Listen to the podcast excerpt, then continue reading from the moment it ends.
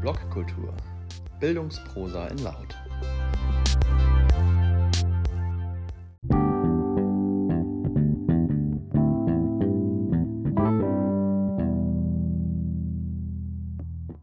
Muss es immer eine Klassenarbeit sein? Von Katrin Stoffregen, veröffentlicht unter einer CC BY SA 4.0 Lizenz auf bildungswandel.de vom 20. September 2020. In der Schule werden immer wieder Klassenarbeiten geschrieben. Schriftliche Leistungsnachweise, die unter Aufsicht mit Zeitvorgabe erbracht werden, auch zum Beispiel Schulaufgabe oder Schularbeit genannt. In Wikipedia findet sich folgender Anspruch. Klassenarbeiten sind Leistungskontrollen und eine anspruchsvolle Klassenarbeit sollte nicht nur darauf ausgerichtet sein, reines Faktenwissen abzuprüfen, sondern es sollte auch verlangt werden, dass bestimmte Tatbestände anwendungs- und problemorientiert zu verarbeiten sind. Das Hauptziel solcher Aufgabenstellungen besteht darin, außer den Kenntnissen und Fertigkeiten auch das Problemlösungsverfahren der Schüler zu überprüfen und zu beurteilen. In Klassenarbeiten werden größere Lerneinheiten abgefragt, die den Stoff der vergangenen Schulstunde beinhalten. Vergleiche hierzu den Wikipedia-Artikel über Klassenarbeiten. In den meisten Nebenfächern wird mindestens eine bis drei Klassenarbeiten pro Halbjahr verlangt, die dann gemeinsam eine schriftliche Note bilden. Somit ergibt sich der hohe Stellenwert der Klassenarbeiten in der Schule, nicht zuletzt auch in der Vorbereitung auf Abschlussprüfungen.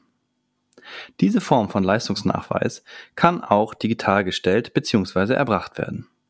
Dies geschieht bereits digital vermehrt im universitären Bereich, in dem sich die Studierenden bestimmte Programme runterladen müssen und während der Klausur zu Hause digital von jemandem überwacht werden. Siehe hierzu auch unicum.de Studium digital, Online-Klausur, so funktionieren Uni-Prüfungen zu Hause. Ein Artikel vom 15. März 2021. Dieser zeitliche und personelle Aufwand ist im schulischen Alltag nicht zu leisten. Vor allem, wenn der Anspruch der Klassenarbeit eher in Problemlösen, der Anwendung von Wissen und Kompetenzen liegen soll. Die reine Übertragung des Analogen in die digitale Arbeit führt zu einem Problem, das bei analogen Arbeiten nur marginal eine Rolle spielt das Plagiat. Abgucken, Schummeln, Spicken und Betrügen sind von den Klassenarbeiten nicht zu trennen.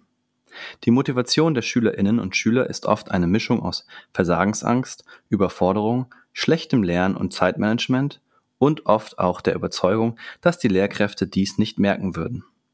Ein Anteil ist vermutlich auch die Herausforderung, sich nicht erwischen zu lassen. Daher kennen Lehrkräfte die stundenlangen Besprechungen, wo die Mobiltelefone zu lagern sind, wer vorher die WCs kontrolliert und wie mit digitalen Uhren und ähnlichem umzugehen sei. Die Grundidee der Klassenarbeit war es schließlich bisher, dass die Schülerinnen und Schüler ihr erworbenes Wissen und Kompetenzen unter Beweis stellen sollen. Am besten handschriftlich und in Echtzeit. Aus heutiger Sicht und noch mehr in Zeiten des Distanzlernens muss hier ein Umdenken stattfinden. Bei den Lehrkräften, in der Planung und Anlage der Tests und auch bei den Schülerinnen und Schülern, die Klassenarbeit durchaus als Herausforderung verstehen sollen, jedoch als Herausforderung an die eigene Leistung und nicht an die Fähigkeiten, gewitzter als die Lehrkraft zu agieren. Dazu sind bestimmte Fragen wichtig, die eine Lehrkraft vor der Planung für sich beantworten muss. Warum bewerte ich diese Aufgabe? Was genau sollen die Schülerinnen und Schüler zeigen, tun, unter Beweis stellen? Daraus ergibt sich folgerichtig die Anlage der Aufgabenstellung. Beispiele lassen sich sicherlich für alle Fächer finden. Grundsätzlich sollte sich die Lehrkraft darüber Gedanken machen, dass Klassenarbeiten im Distanzlernen mit Hilfsmitteln geschrieben werden und es daher darauf ankommt, die Aufgaben entsprechend zu konstruieren. Dabei bedarf es nicht anderer Operatoren oder Methoden, sondern vor allem der Akzeptanz, dass die Schülerinnen und Schüler eben bestimmte Hilfsmittel zur Verfügung haben. Dahingehend kommen die Fragen vom Anfang wieder ins Spiel. Vor allem die Frage, was ich eigentlich abprüfen will. Im Grunde genommen kommen wir im Distanzlernen eher zu Formaten, die aus dem Studium bekannt sind. längere Zeitangaben, mehr Freiräume beim Ergebnis und die Hilfsmittel sind erlaubt, müssen aber angegeben werden. Künftig wichtige Aspekte in der Gestaltung und Bewertung von Aufgaben müssen also genau dies abbilden. Welche Technik steht den Schülerinnen und Schülern zur Verfügung und womit kennen sie sich aus? Wie viel Zeit räume ich den Schülerinnen und Schülern ein? Wie soll das fertige Produkt aussehen? Essay, Präsentation, Video, Podcast etc. Welche Quellen stelle ich den Schülerinnen und Schülern zur Verfügung, beziehungsweise gebe ich Hilfestellung bei der Auswahl der Quellen? In Anführungsstrichen, Wikipedia ist keine Quelle. Wie sollen die Quellen zitiert werden? Gerade die Quellen werden somit zum Dreh- und Angelpunkt der Ausarbeitung durch die Schülerinnen und Schüler.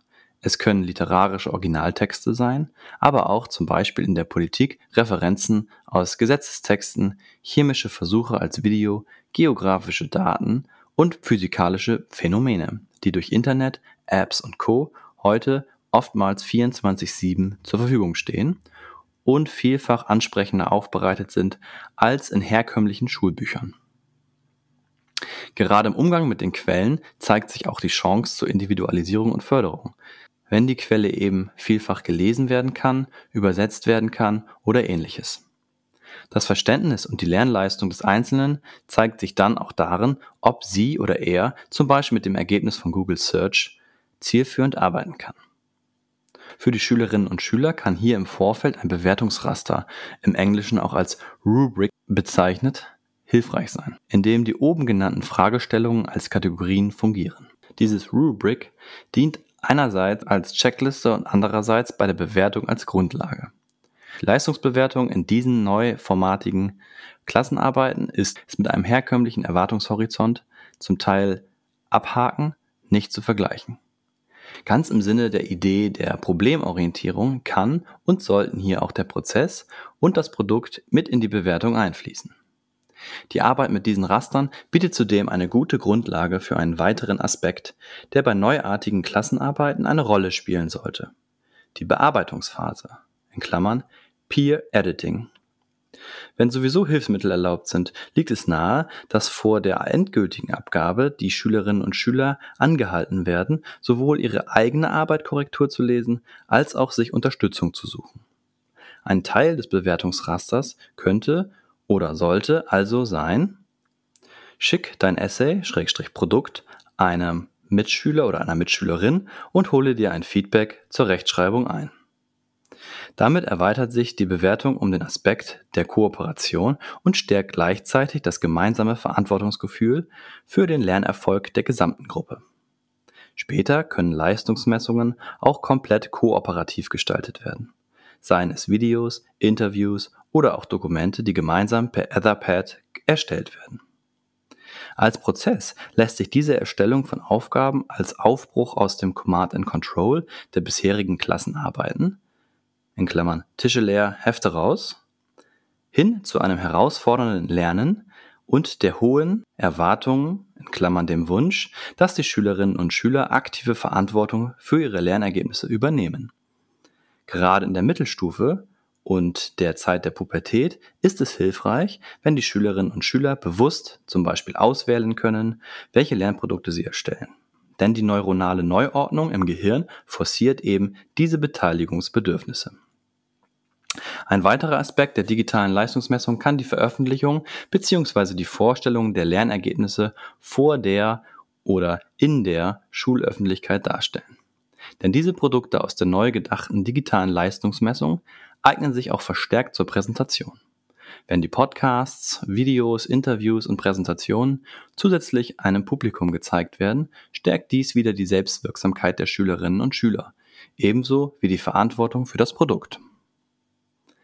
An vielen angelsächsischen Schulen sind Learning Celebrations ein gängiger Programmpunkt im Jahreskalender zu dem Angehörige oder auch andere Klassen eingeladen werden und dann Arbeitsergebnisse präsentiert bekommen. In der deutschen Schultradition und in der Hektik des Alltags wirkt dies zunächst abwegig und nach zu viel Effekthascherei und findet häufig nur im Grundschul- oder Reform-Privatschulbereich statt. Aber langfristig sind sie eine Möglichkeit, die Schule zu öffnen und die Motivation zu steigern. Solche Angebote sind häufig schon mit kleinem Aufwand zu betreiben. Zum Beispiel einen Schaukasten zu einem Thema gestalten. Mit vorher bewerteten Postern zum Beispiel. Auf der Schulhomepage die erstellten Videos präsentieren oder auch um 8 Uhr zu nur 30 Minuten Kurzpräsentation die Eltern einladen, sich vor der Arbeit eine Präsentation anzusehen. Im Ausblick auf das kommende Schuljahr in Deutschland darf man den Schulen vor allem Mut wünschen, sich auf den Weg zu machen, neue Aufgabenstellungen auszuprobieren und sich gemeinsam mit den Schülerinnen und Schülern darauf einzulassen. Langfristig kann es eine Kombination aus klassischer Klassenarbeit und Produkten bzw. digitalen Aufgaben geben, die in Summe dann die schriftlichen Lernzuwächse und Leistungen der Schülerinnen und Schüler abbilden. Veröffentlicht wurde dieser Artikel von Katrin Stoffregen unter einer CC BY SA 4.0 Lizenz im Buch Hybridunterricht 101.